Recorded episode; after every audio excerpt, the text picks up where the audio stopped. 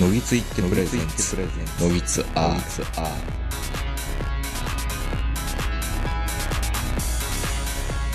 どうも皆さんこんばんは、東横名人です。えー本日は12月上旬、えー山梨県海市にありますラザウォークまでやってきました。えーお相手はいつものように私、東横名人と今日も長野からこの方に来ていただいてます。はい、おはようございます。坂本です。おはようございます。いや、八ヶ岳が綺麗に見えてますね、今日また。まあ、いつもね、こうラザウォークの一番端にある、まあ、富士山がって言ったらいいんですかね。もうほぼここ定位置になってきましたね。ですね。まあ、うん。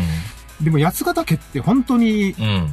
なんかこう、尖った部分が8つぐらいあるんですね。うん。あれってあれなんでしょもし爆発してなかったら、富士山よりもでかい山だったんでしょあれ。本当かどうかわかんないですけどね。うん、なんか上半分が吹き飛んだみたいなね。あのー、お月様みたいな感じに、なんか、いや、山が回回転するみたいな感じのそうそうそうそう。形成なんですね、確かうね。ん。だからなかなかね、やっぱり見てると、迫力のある山。まあ、ここら辺迫力のある山だらけなんですけど、ん。うん、いいですよね。やっぱり八ヶ岳。まあ、後ろにはもちろん富士山がね、うん。見えてるので、まあ、韮崎ってやっぱりいいとこですよね。いいとこなんですけど、うん。このなんですけどね いいとこなんですけど、この最寄りの塩崎駅。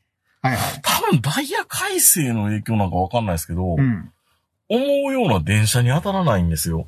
なんかこの塩崎から松本行きの電車って、うん。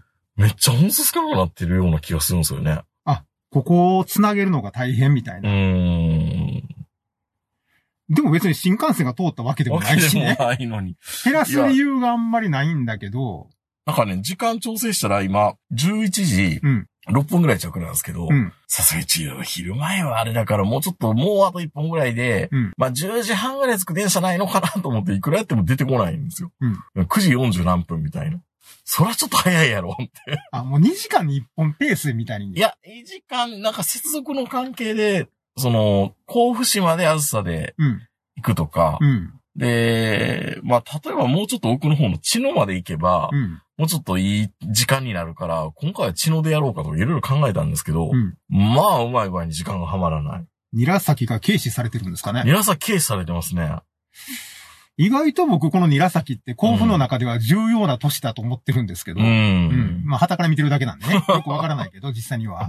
うん。でも、結構いいポジションにいるじゃないですか。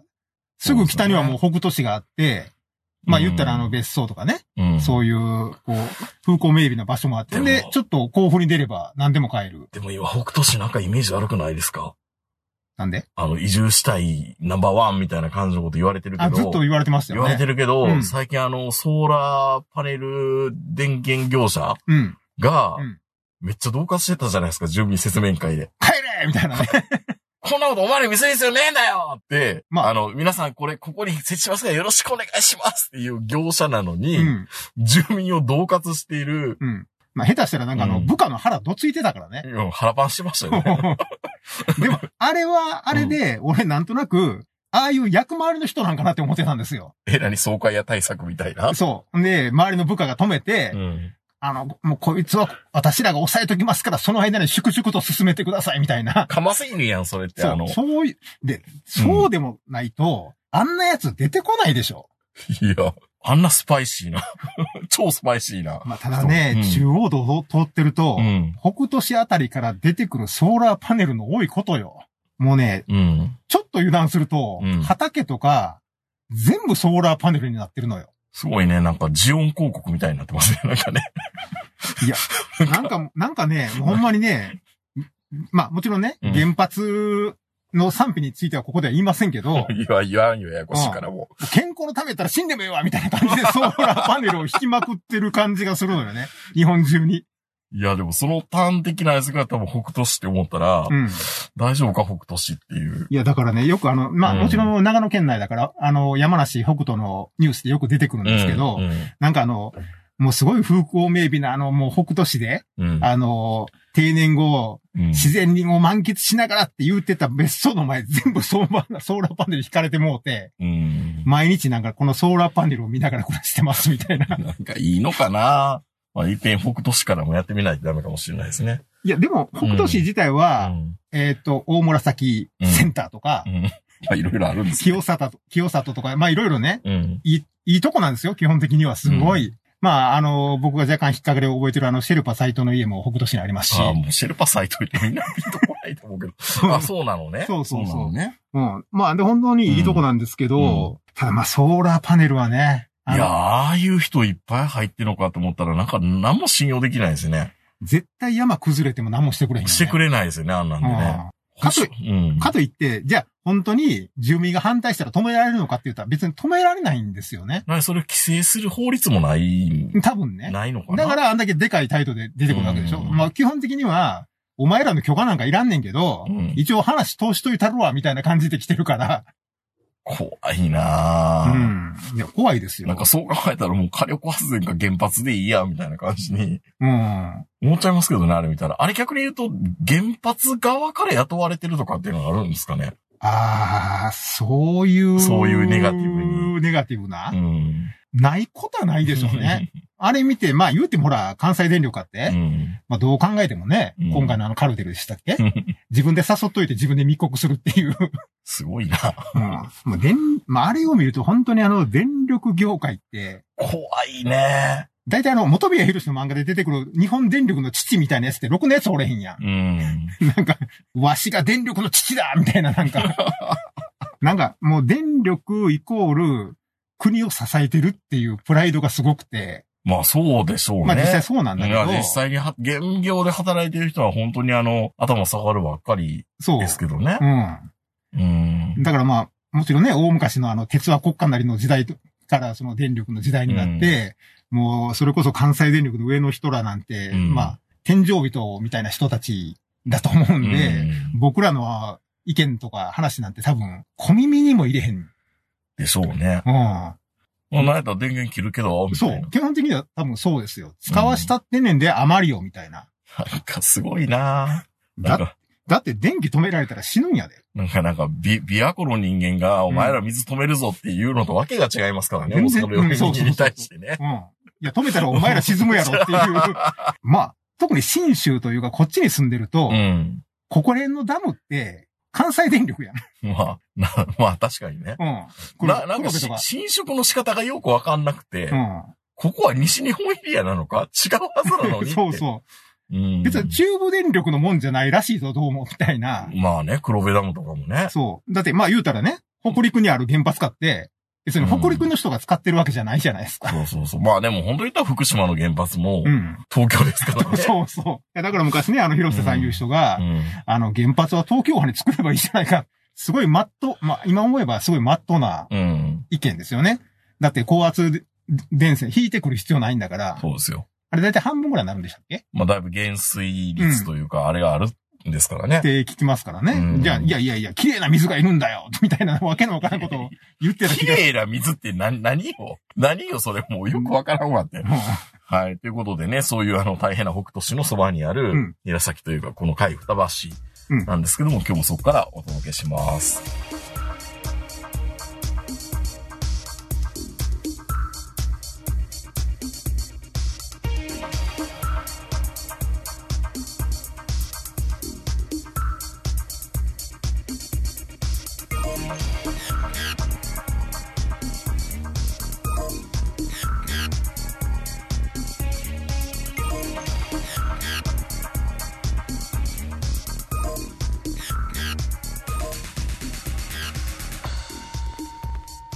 はい。えっ、と、あの、先週ははい、ポリンスキーさんに久々に緊急登板していただいて、うんえっと、もう先週流れてる。そうですね、流れているんですけど、うんポリンスキーと私が選ぶ、うん今年のベストバイ、3みたいな。あの、僕もあの、名人からうね、あの、ニラ崎に来る前にこれ聞いとけっていん。う。うん。ポリンスキーの音源を先にあの。うねん、、先に送られてきて、うんもう正座しながら聞聞きましたよ。あ、玉音放送。東京本放送。うん まあ、本当にね、 うん。何の参考にもなれへんかったね。あ、そうう。あ、そん。あ、やっぱう。うり、ん。いろいろ思ったのうが、ん。やっぱ地域の格差ってあるな。あ、坂本さんがこれからあげるベストバイは、うん多分カインズで買う、そうそう。なんかちょっとあの、防寒着とか、農作業用とかもそうういう本風当にそうなよ。もんになると。うんだって、うん。長野の車生活してるやつうで、ん。エアポッツって、そうね。いつ使うねんっていノう。イキャンなんかやったら油でしゃあないですからね。そう。そもそもノイズないから。セミの声ほんまや。ほんまや。虫の声みたいな感じのところに住んでんのうに、ん。ノイキャンって、うん。さっき、さっきラザウォークのあの、楽天モバイルの前で、うん、これお前やんって、そもそも言って、うん、いや、いいっすよってうん、言っても多分ピンと来な かったっていうのは、うん。もう、あの、電車乗ることもあんまりないからね。そう。で、うん雑音がない、騒音がない、うん。飛行機も飛んでないとこで、うんノイキャンって、逆に、逆にノイズ欲しいぐらいからこっちもはう。寂しいしね、 そう。いやー、で、あとはもう、僕はあの、ポリンスキーさんの回を聞いて、僕はアホみたいに家電の方ばっかり言ってて、うん。ポリンスキーさんはなんとつつましい生活をしてる風にして、なんかあいつ好感度上げようとしてんのかなって思うぐらい、うん。ちょっとあの回をう、ん。こんな話この前したんだよっていうのを嫁さんに言うと、ん嫁さんはポリンスキーのことをうん。合ってるんでね、うん。ちょっとあの、好感度上がりましたね。ポリンスキーさんの。あ、そうなのうん。あの、やっぱりう、ん。子供のお弁当を作るとか、まあ、あれがあざといですよね。うんあざといですよね。うん本当に 幼ね。稚園児のお弁当を作ってるパパみたいなのを演出してるところ いや、やってるんやけど。 やってるんやけど、うん。なんか言うと、僕がへ働いてる家電製品を、なんか、薄、薄くなんか喋ってる中で、うん。言うとやっぱりすごい厚みになるじゃない、厚みあるじゃないですか。アイス大山の深い鍋とあか。あ、確かにね。うん、なんかもうね。すごいもう、あの、ポリンスキーは、うんこの、家庭というか、家庭、うん。家に参加してますよね。うんうんで逆にもう明治の方は、うん。え、家庭何それみたいな感じ そで。うそうそう。 エ家アポ庭あッツとか。家庭あるけど、うんこ、これすすげえぜ、これ便利だぜって。うん。明治に多分こいつ台所入ったことないやろなっていうよ うそなうそうそうそう。感じなの。まあ、ホリンスキーも言うたって、冷凍のブロッコリーを弁当に入れるだけや から、何こいつっていう人もいると思うんですけど、言うてもブロッコリー、炒めもせんと、そのまま入れるって、いやいや、虐待やん。いや、ちょっと違う。虐待やん、それって。え、ちょ、ちょっとあの、間接的なネグレクトそうちょっと待って。いや、だどっうていう、どういう。だって名人が、え、子供がブロッコリー喜びますってずっと言ってたから、 確かに、俺も幼稚園の時にブロッコリー好きっていう友達見たことないわと思って。いや、だって、だってそうじゃ ないですか。いいや、や、電話しよう。あの、ネグこレう、クト凍のったブロッコリーを毎日入れてるお父さん見かけました。児童相談所児に、童ね。相談所に。いや、でも、彩りが鮮やかになるし、僕何回も聞きましたよね。うん、娘ちゃんそれ本当に食べてるのって。うん。大丈夫って言ってたかまあ確かにら。うね。ん。確かに俺うも、ん。自分が幼稚園児やと仮定して、うん。楽天のブロッコリーと、うん。どっかわけのわからんカレーの春巻きやったら、ブロッコリーの方が食べやすいと思うんで すよ。春巻きからカレー出てくるって何それって思うやん、やっぱり。予想外、頭の中で春巻き予想してたら中からカレー出てきたら、いや、これちょっと違うわって。でも、ブロッコリーはブロッコリーやから、口の中入れた瞬間に、あ、ブロッコリーやねっていう感じになるから、まあ、そんなにね、うん、違和あ感のないけど。苦味もないし。う。うんん。っていうか、カレーの春巻き見たことないから、どこでこうできねえよ、お前って思いましたけど。まあ、確かにその楽天のブロッコリーは、高かったから見たけど。そう。あの、うんそのまま解凍してくれるんで、うんお弁当のおかずに入れてくださいシリーズ、うん。そのまんま。うん。まあ、言うたらあの、煩悩の塊のような食べ物なんですけう ど、 ん。正う直ね、ん僕最近ブロッコリー食べてないんですよ。お、アーリオオーリオにつけてアーリオオーリ言ってオ。た僕はじゃあないの、ですかブロッコリーはアーリオオーリうんオしか食べないんですけど、ちょっとね、いろいろありまして、ブロッコリーにはうん思うところがあって、最近食べなくなってきて。なんか虫が出てきたわそうそう。やっぱり、そうやっぱりそう。やっぱそう。わー って。いや、虫が出てきたっていうか、うん虫が出てきたっていうツイートを見 て食べいやー、プリンスキー侍な、下手したらやっぱり虐待になるかもしれないい、やいやいや。や、でもね、あの、基本的にブロッコリーってそういうもんやねん。うん。うん。で、確かに、楽天の安住野さんはうん美味しそうに見えるけど、うん。まあ、俺からすると、うんなんで隣町のブロッコリーをうんわざわざ通販で買わなあかねんっていうのがあるから、あの、まあ、言ったらスーパーに行ったら売ってるからね。まあね。安住野さんのやつなんて、うここら辺では。うん。ただね、やっぱりね、いろいろこう、そのツイートとか見てると、うん。エクアドルの方がうん。虫少ないんちゃうかなっていううんまあ、確かにね。なんかね、高地、高、標高の高いとこの方がうん少ないんじゃないのっていう、その何の根拠もないけうんど。え たまには皮出てこないみたいな話。そうそうそうそう。うん。だから、だからエクアドルの方がいいかなと思って、うんまあ皆様お墨付きを、声声優のね。声優のあれを買ってたんです。うんエクアドルさんをね。まあ言うたってほら、アズミドって、まあそこらの畑やから。 まあでも、安曇野っていう文字でう、ん。あの、東京のシティボーイはう、ん。いいのかなと思っちゃうんですよ、やっぱり。安住のって、ブロッコリーとわさびしか作ってないやろ。んなことないでしっょ。ていうか最近、安住のみんなわさび大、大王農園とかいろいうんろわさびわさびって言ってますけうど、ここ最近すごい地下水が少なくなってきてて、あ、やばい。もうわさびをどんどんどんどん収穫量が減ってるんです、今。地下水なくなるって結構やばくないですかもう、もう安住のわさびってほぼほぼ地下水で、うん。ね、あの北アルプスの地下水でできてるんですけど、うん本当にあの、水が減ってるらしいんですどよう。するんやろそうなったら、なんか、なんか、水源引いてくんのかな多分水道の水入れるんじゃん、今度。えー、なんかイメージと違う。一時のあの、なんとか温泉みたいにう、ん。い透明になってきたから白い粉入れてましたみたい な、そういう感じにするんじゃないのかや、安曇野のブロッコリー農家から怒られるんで、この辺にしといた方がいいと思うんですけど。な。うん。そうか、まあ、そういうね、ポリンスキーさんの、うんあのー、好感度爆上がりのですね。爆上がりやったね。ねうんえでも今、言います普通、ええ年したおっさんが、うん今年買ってよかったものは片手鍋ですね。かっこいいじ ゃないですか。いやいやい やいやいやいやその外し方、さすがポリンスキーさんだなと思って、あれ、とっさにね、うんかうんあの場で振ったんですよ。うん。でわずか3分ぐらいですっと出てきたから、うん。まあ、ほんまに良かったんでしよょうかけっどたんでしょうね。ね。うん。良かったんでしょうけど、ほんま持ったらはずなんですもとよ。もとえ高い買い物してるはずですよ、そあう、いつ。本当はね、多分ね、うんまあ、うんポルシェとかいろいろあると思うんですけど、 多分ね。うん買ってよかったもんといえば。でも多分、片手鍋。いや、そんと言うと、ポリンスキーひどいやつみたい。いや、だから僕もね、あの、まあ、名人から、こう、ベストバイを選んどけって言われたんで、そうそうそう。で、あの、聞きたいあんですよ、の、僕もポ好リンス感キ度ーのの。上がるもん必死 に家の中で探したんですけど、うん今年買って一番良かったもん って、身代わり肉便器シリーズ、 アダルトビデオの。えっと、使えるのかな、これ。えっと、身代わりうん、肉便器シリーズっていう、特に桃の木かなさんとねう、ん。あの、セクシービデオがあるんですよ、そうね。そう、セクシービデオがあるんですよ。あの、いろいろあるじゃないですか。昔やったら、諸女級とか。懐かしすぎる な、その星野なんとかさんとかみんな出てたよね。そうそうそう。間桃とか出たり、はいはいい。はいはい。そういうシリーズがあるんですよね。そうそうそうそう。えっ、と、い今だったら家ついてっていいですですかか、うん、とかシね。リーズみたいなんとうかん。あとなんかあのーそういう店に行ったら、うん隣の奥さんが出てきたシリーズとそか。れ多いね、そのシリーズね。うんあの、いじめてたうん元ヤンがデリヘル城で来たみたいな。そうう。そうそうそう。で、うん奴隷にしました的な感じのやつ。まあ、あの、身代わりシリーズは大抵、あの、弟がヤクザ相手に下手打って、お姉さんが、弟の代わりに私が、なるほど、なるほど。ああのの、昔あった姉 DVD みたいなそ感うじそうね。そうそう。私が、あの、まあ、あの、身代わりというか、うんっていうんで、まあ、肉奴隷にされるみたいなんで、う。うん。まあね、木島さん、木島愛理さん絆と、入りね桃の木かなさんのやつは、これは円盤買う価値あるなっていう。 あ、そうん。まあ、これが第10位。う。10もいらんね。10もいらんね。だから、好感度の上がるもんなんてね、そう変わんいやないいんでやいすよ、や、今、 50のおっさん今、。が今、今このラジオ聞いてる人はう、ん坂本さんの味方ですよ ね。 いやいやいや。まあ、でも、やっぱりね、さっき言ったように、地域格差あるじゃないですか。だから、エアポッツとか、やっうん。ぱそういうもんはね、うんやっぱ、長野に住んでる限りうんは、そこまで必要じゃないんですよ。そりゃそうやね。うんう。ん。本当にあの、真面目な話、はい今年買って、これは本当に良かった。うん。もう感動した。うんもう目から鱗っうん。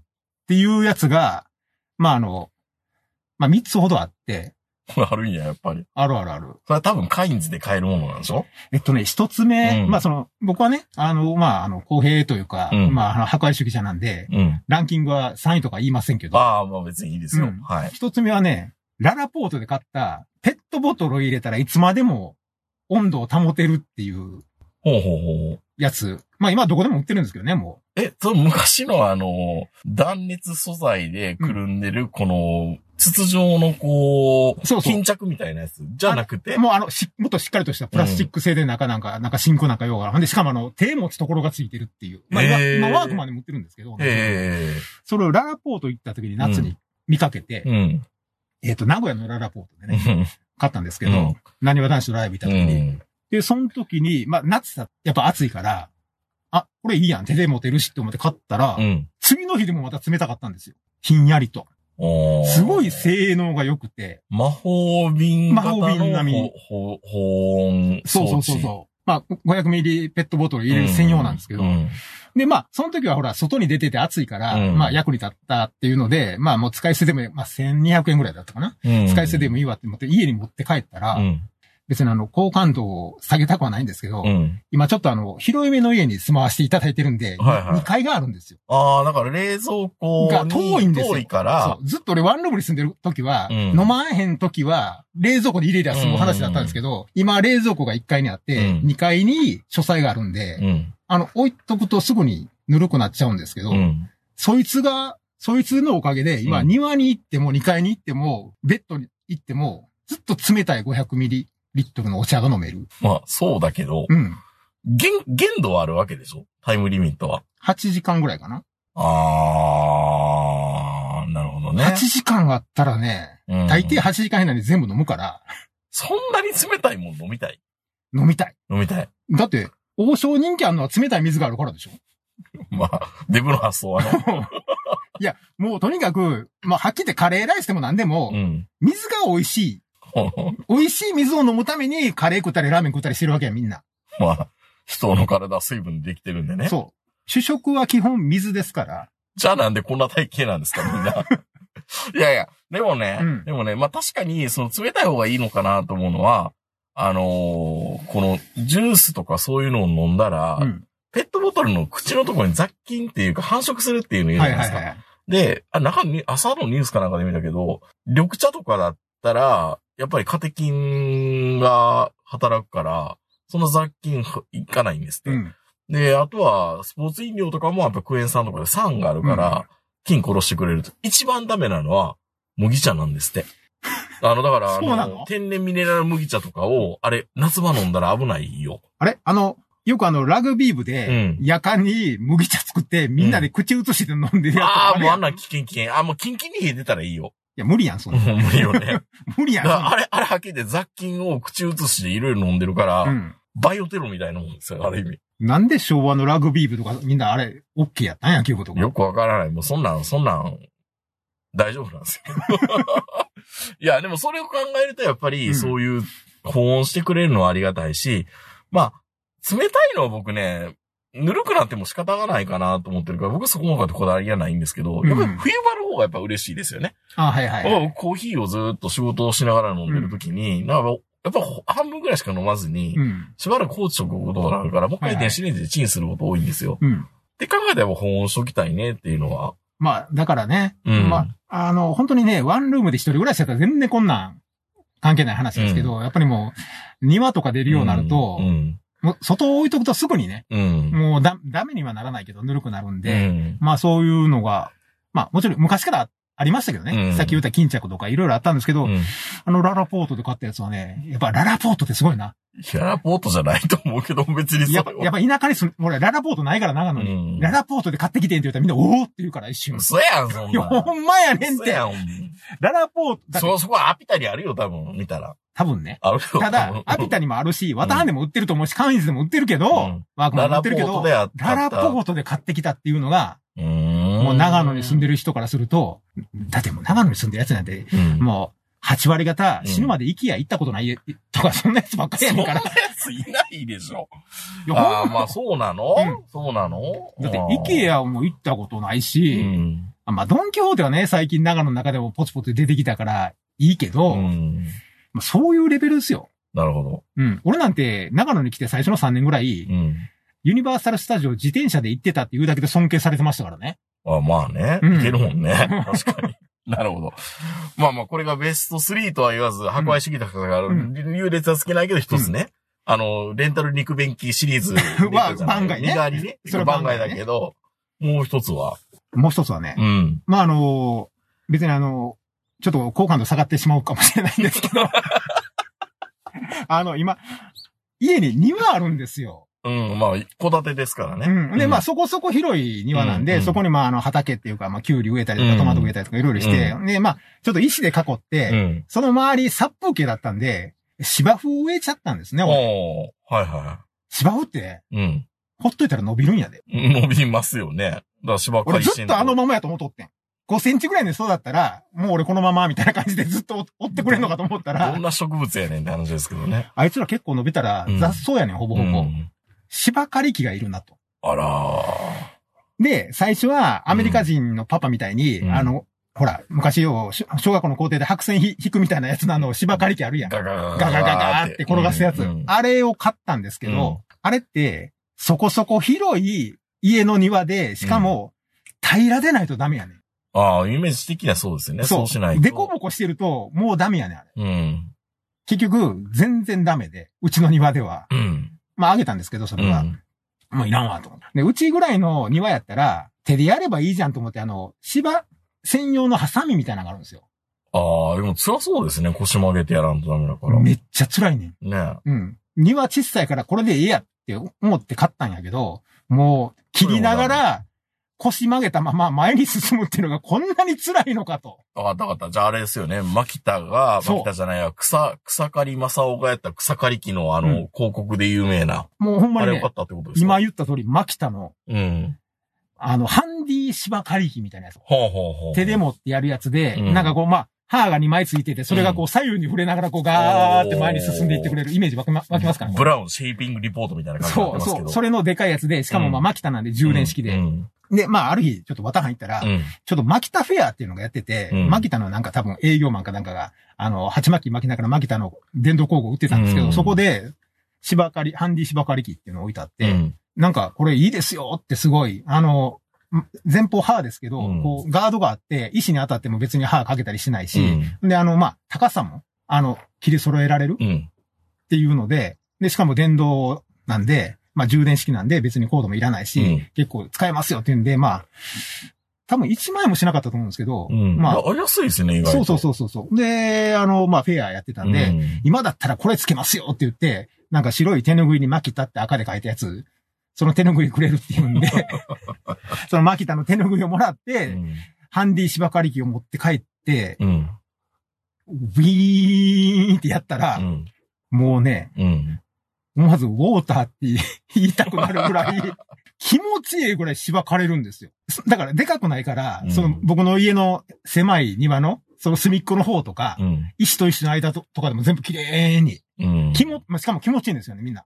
もう、行ったところ、後ろがこう、モーゼみたいにこう、綺麗あ、に気にな芝、るんだ。綺麗になるんですよ。芝刈り機やした後の芝って、うん。履いてまた集めて捨てなきゃいけないんですそよね。うそうそう。それはそれでなんかこう、なんかスキ、スキル、スキルなんかこうね、ほうきみたいなやつがあって、それでまあ集めたり熊。手みたいなやつ、熊手みたたいなやつやったりするんですけど、まああとは手で集めたりするけど、もうとにかく、ボーボーの雑草みたいな 芝生が、いな。なるほどな。ちゃんと芝生になったんで、。もう本当に感動して。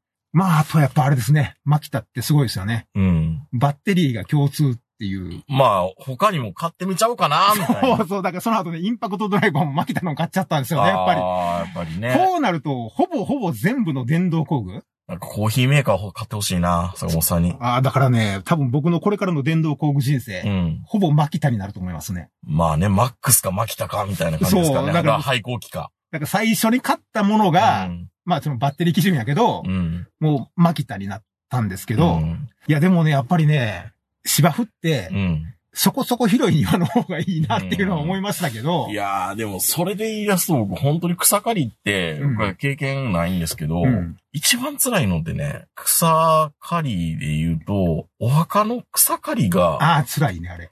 れ、発明できないんですかね、うんもうなんか、いや、表面上だけ削るのは全然できるんだけど、うん。うん根っこから行かないと、うん。ね、雑草ってはいはいは意い。味ないし、で、帰省したら、あの、両親の、両、両家の墓がうちの近所にはいはいはい。で、うちは墓守一族みたいな感じになってるんで、いっぱいお墓の掃除しないとダメなんですよ。あれはあの、除草剤みたいなのいやー、ちょっと、なんか嫌じゃないですか、除草剤。墓にかけんのかけんのってなんか嫌でしょ久しぶりだなーって言って、墓の上から除 草いや剤い。やいやいや、ご先祖さん怒ってきそうじゃないですか。まあ確かにね、除草剤、僕もあの除草剤いつも使ってて、うんあの家の周り、いら家の裏とかかけるんですけど、うん。まあ3ヶ月ぐらいかな。まあだって辛いっすよ。だって帰省した時に絶対おは、お、お拝見って言われるから、うんまあ、草刈りするんですけど、はいはい。あんまりちょっと甘かったら、あ兄貴が翌日来て、うんお前全然できなかったさ。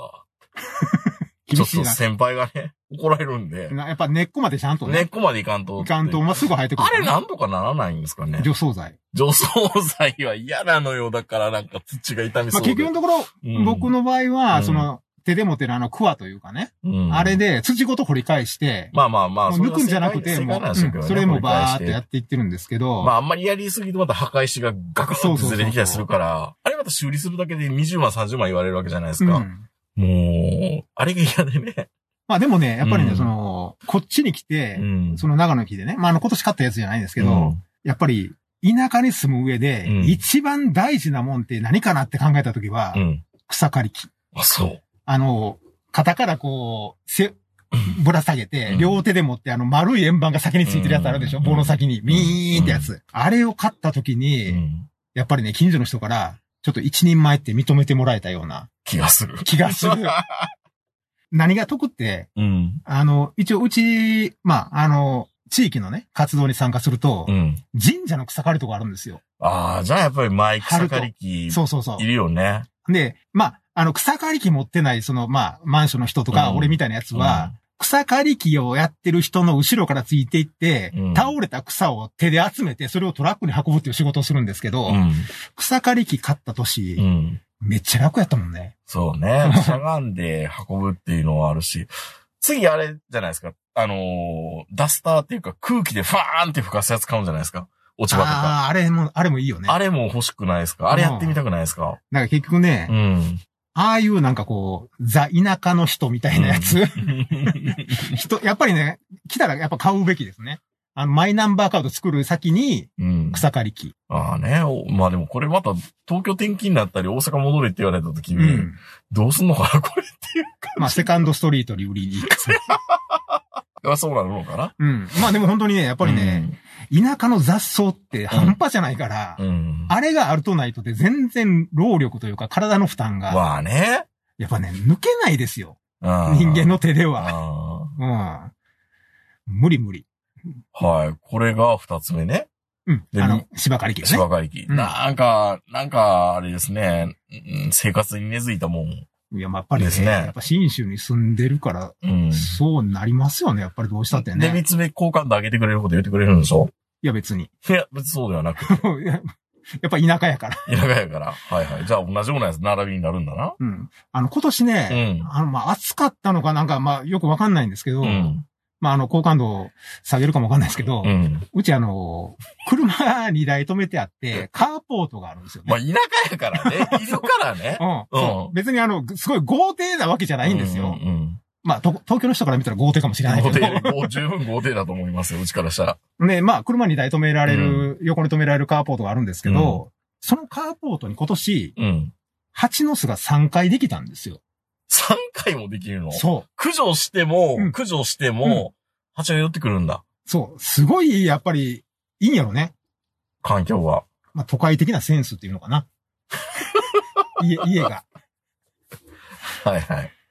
多分、甘、まあ、甘く見られてんのかな、きっと。こいつの方やったら大丈夫やね。そうそうと、こいつ結構蜂怖がってるし、みたいなか ところがあるんでしょうんう。。まあ、蜂って言うても、ブラーンって足を長く伸ばした足長鉢うん。だから、あの、スズメバチみたいに、うん。オラオラ系でもそんなにないんですよう。ん。でもやっぱスズメバチじゃなくても、足長鉢でも、都会の人間からしたら怖い十よ。分怖いやん。怖い怖い。ね、うん俺ら、ミツバチでも怖いのに、怖い怖い。ミツバチも、ミツバチ怖い怖い。ミツバチでも、なんか、なんかふわふわした、なんかあの、毛皮みたいな首のも周りにもっと怖いよ、ミツバチの方が実際。そううん。ちっちゃいだけでね。うん。で、足長鉢はこう足ブラーンって出してやな、こら、みたいな感じじゃん。うん。うんその足長鉢が、やっぱり、なんか最近、ブーンって車乗るときに蜂が飛んでて、うん。なんでこんな蜂飛んでんのかなって思って、車の上見たらう、ん。巣があったんですよ。うん。最初見たときに。え、何これ蜂の巣やん。うん。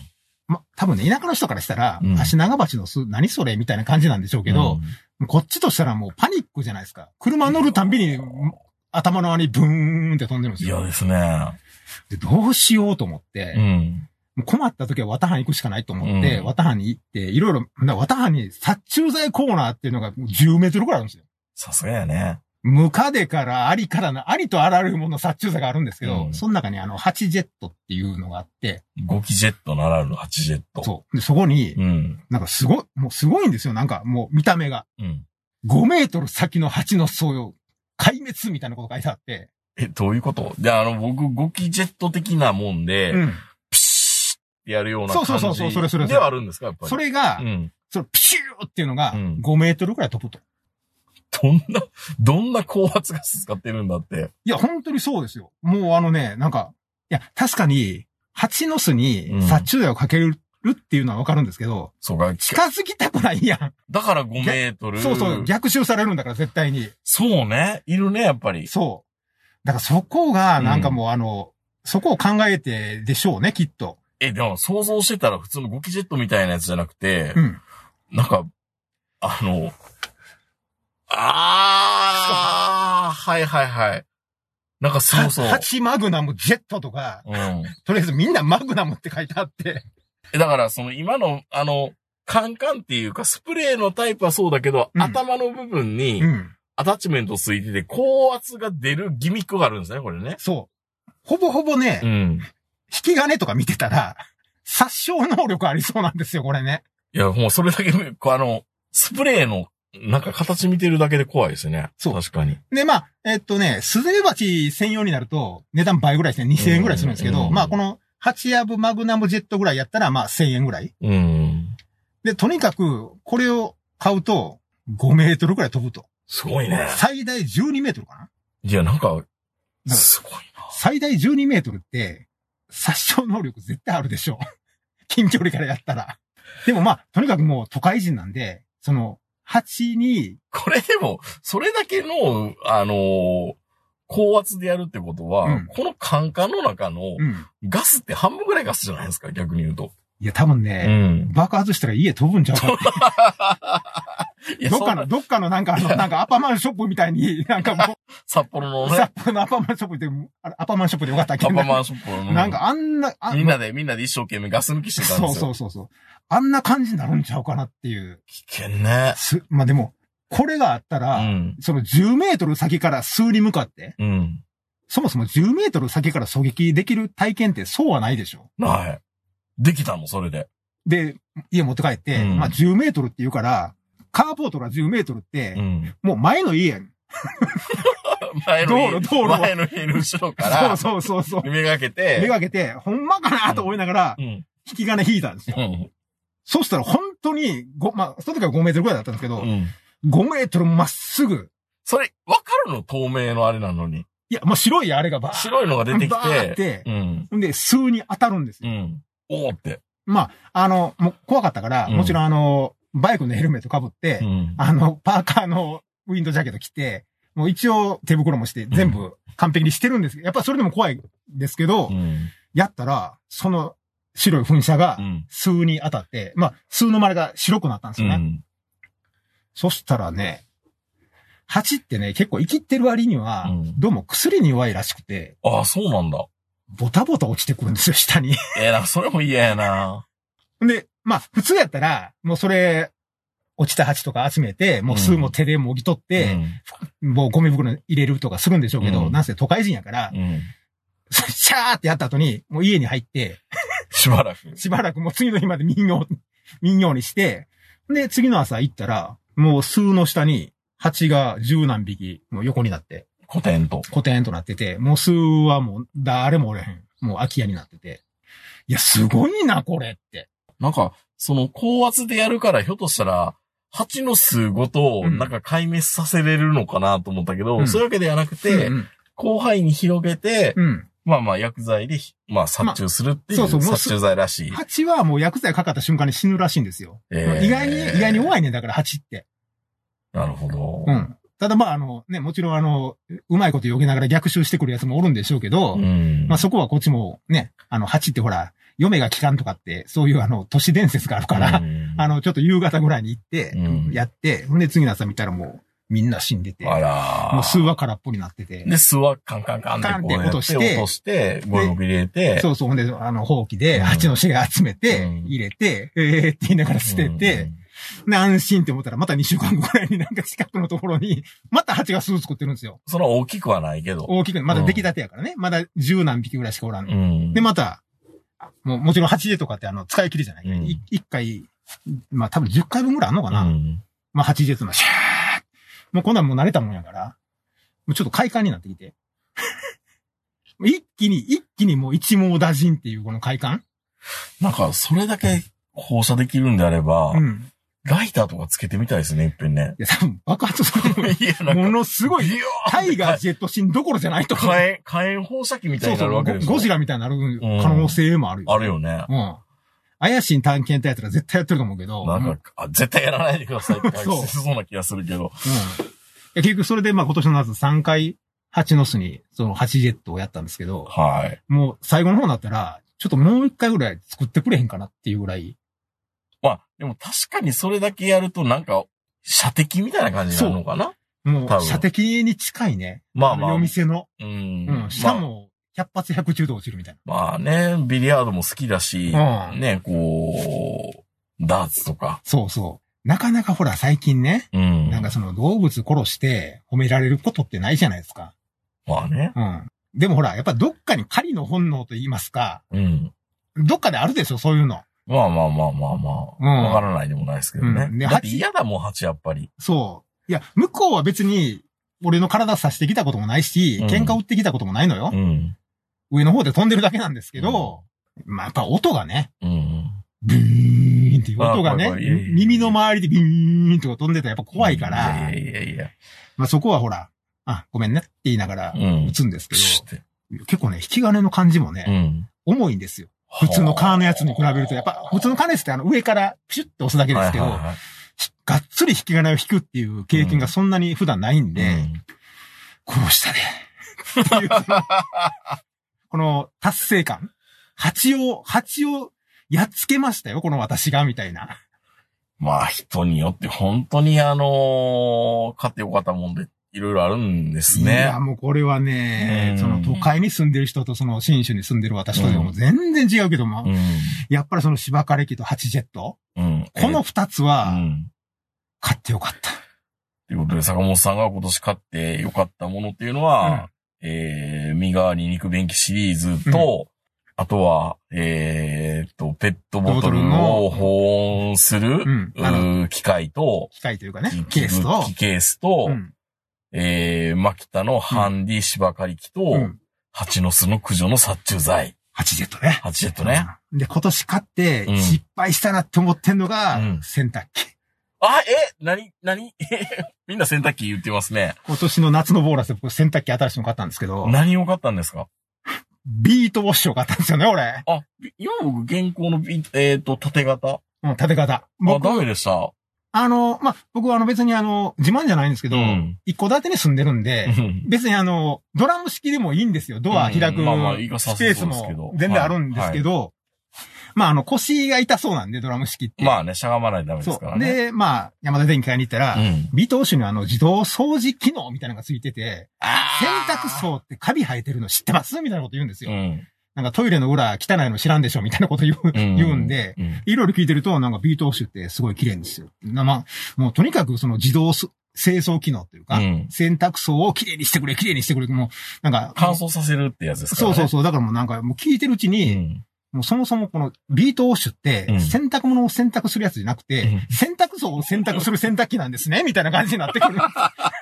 じゃあ洗濯せんでいいやんって思うんですけど、まあでも、ビートウォッシュそうです。今、うち使って10年片落ちですけど、やっぱその機能はありましたけど、で、しかも僕が買ったやつはなんか、こう、手に立っていうか上がガラス状のやつですごいおしゃれな感じあー、今時そうですよね。そうう。そうね、斜めになってて、すごいおしゃれで、うわ、これええやんって思って、うんなんで結局それを買っちゃったんですよ。まあ、買ってね、うんまあ、あの、もちろんね、綺麗にしてくれるし、別にうんビートウッシュ自体は全然性能的には何の問題もないんで、あんで綺麗に落ちるし、いいんですよ。うん。そんなに音もうるさくないと思ってるんですけど、僕は。うん。まあ、そもそも、あの、全然離れたところにあるんで、うんどんだけうるさくてもいいんですけど、何が失敗したってね、うん。ビートウォッシュって、うんまあ僕はあの、そのビートウォッシュの横に、あの、浴室があるんですけど、うん。浴室入る前に、今まで僕洗濯機の上にバスタオルと下着置いてたんですよ。 やるやる。あれビート押しの上に置いたら、ずれてスくるんや。ーって、斜めやから。斜めやって、下に落ちてるんですよ。あれで、うまーいこと置くんやけど、そのためにスーって落ちてくるんですよ。なんかもうね、メーカーが、いや、洗濯機の上には物なんて絶対に置かせませんよっていうぐらいの勾配つけてあるんですそよ。れ、いけずいしみたいな感じ。そう。あれ、あれ、なんなん あれ。いや、デザイン洗だと思濯う機の上に物置いたらあかんの。まあ、そう、ダイソバース、タオルどこに置けばいいのダイソーかなんかでストッパーみたいなの買っといたらどうですかゴム、ゴム、ゴムをなんか。おしゃれ手、前におしゃれな、おしゃれな店員タウンのために買ったのに、ストッパーつけんの、ゴムの。それやったら多分大丈夫だと思うけど。いや、そりゃそうやねんけど、うんいや、あの落ちたバスタオル見たときに、うん失敗した。洗濯機って上にバスタオル置けてなんぼやろ確かに。うん。しかもあのガラスかなんかですごいおしゃれでスベスベやから、うん何を置いても落ちてくんねん。そうね。うんで、まだあれに操作版も借りてるからね、タッチパネルっていう。そう。だからね、しかも操作版もどこ押していいかよう分かれへんみたいなやつの操作版で、そういう腹立つのに、俺のパンツだけがちゃんと残ってんねんね。なんかベタついてんのか知らんけ ど。バスタオル下に置いてて、俺のパンツだけ上に残ってて、その、その光景が無様やなと思って。うん、確かにねう、ん傷つくよね。そう。だから、でもね、うんあの、デザイナーが、このおしゃれな洗濯機の上には、絶対にバスタオルなんか置かせへんで、みたいな、ことであの斜めなんでしょ、あれ。いや、わかんないけど、まあでもそういう意図もあるかもしれないね。いやー、でもね、本当にね、結局のところ、うんあの、ダイソーで買ってきた、うんなんかあの、車に置くあの、滑り止めみたいなゴムのなんかややっつ。ぱり。 そう、やあっのぱり。、あの穴がいっぱいあ開いてるやつらあらあらあら。あれをうんペーって引いて置いてあるんで、うんおしゃれでもなんでもない。なるほどうね。ん。いやー、あれはね、僕ちょっとね、失敗したなって。うん。確かに、サオさん言うみたいに、洗濯機じゃなくて、洗濯機を洗濯する機械なんですねそう。っていうのどは。こまで洗濯槽に力入れとんねんっていうぐらい、 洗濯槽笑ってはんねん、ずっと。でも、それでも出るよ、多分、あの、鰹節みたいなやつは。ピロピロって。出るでしょ、うんだからね、基本的に知らんかったらよかったねん。そう肩。こりと一緒で。そそれをトイレの裏側とか、うん洗濯槽の裏う。側と瓶かでい、いのにね。うん、言われたから、結局のところ今、その、うちのビートウォッシュ君も、うん。洗濯も洗うよりも洗濯槽を洗うことで力入れてるからうね。ん。洗濯、終わってんのもう終わってますけど、ちょっと待って、みたいな感じ終で。わってるけど、なんか急に乾燥しだしたりしそうますそからうね、あいつ今ら。。今ちょっと洗濯槽をきれいにしてるんで、みたいな。あれがね、本当にね、まあ、性能は特に問題は、ま、 全くないんで、バスタオルが落ちるっていうだけ。確かに。うん。大事。大事ですよ大事大意事。外に。はい。うんということで皆さんは、どんなベストバイがあったのかっていうのをね。はいまあ、胸に手を当てて考えてみてほしいし、うん。あの、ハッシュタグに、ね、肉ベ弁スト、 のぎつベストバイでもいいから、うん。やってもらってどんなもんが良かったかっていうの書いてほしいな。 いや、まあ、やっぱ桃の木さんの切なそうな顔っていうのはいいよね。あ、そうなのう。ん。うん。まあ、ということでね。はいまあ、そもそも好感度上がったと思いますよ。あ、そうですか。うん男にでしょ。え男にでしょ。いやいや、まあどうかわかんないけど。 まあ、でもそうだよね。うんやっぱエリエリアによっていろいろありますからいね。や、全然違いますよ。うん。うんそりゃそうだ、エアポッツなんかいらんわ。いやいりませんよ。どどっちかというと、熊撃退スプレーの方が欲しいもん今はい、そういうことでした。えー、まあ来年もいい買い物したいもんですね。はい。はい、それでは皆さんおやすみなさい。さよなら。